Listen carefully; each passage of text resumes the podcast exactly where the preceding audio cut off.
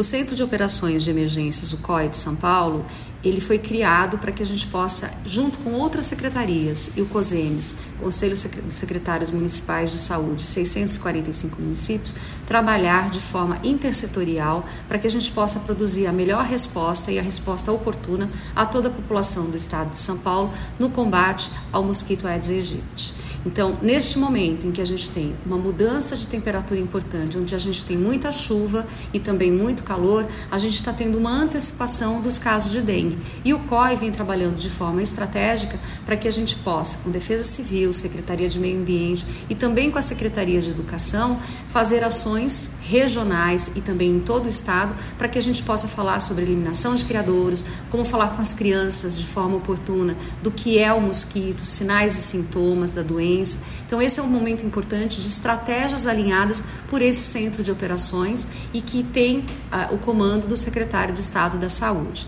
Na primeira deliberação que foi feita hoje, nós trabalhamos questões muito específicas, que foram as questões da educação e de provavelmente pós o início das aulas, que é no dia 15 de fevereiro, um dia D, onde a gente possa trabalhar em todo o estado com a Secretaria de Educação, levando a informação sobre o vestor, sobre a doença, sinais e sintomas, não somente para os professores e para todos que trabalham na escola, mas também para as crianças, que são grandes disseminadores da informação. Então, quando você fala com a criança, criança, ela leva essa informação para dentro da casa dela, ela vai buscar os criadouros na casa, para os seus vizinhos, para os seus primos, enfim, para toda a comunidade. E essa estratégia é muito importante porque não só o serviço público ele trabalha nesse momento, mas a gente precisa que toda a comunidade entenda que 70 a 80% dos criadouros estão dentro das casas, então é muito importante que a gente elimine esse criadouro. A Secretaria de Comunicação também é fundamental nessa estratégia. Eles estão trabalhando conosco, inclusive inclusive numa ação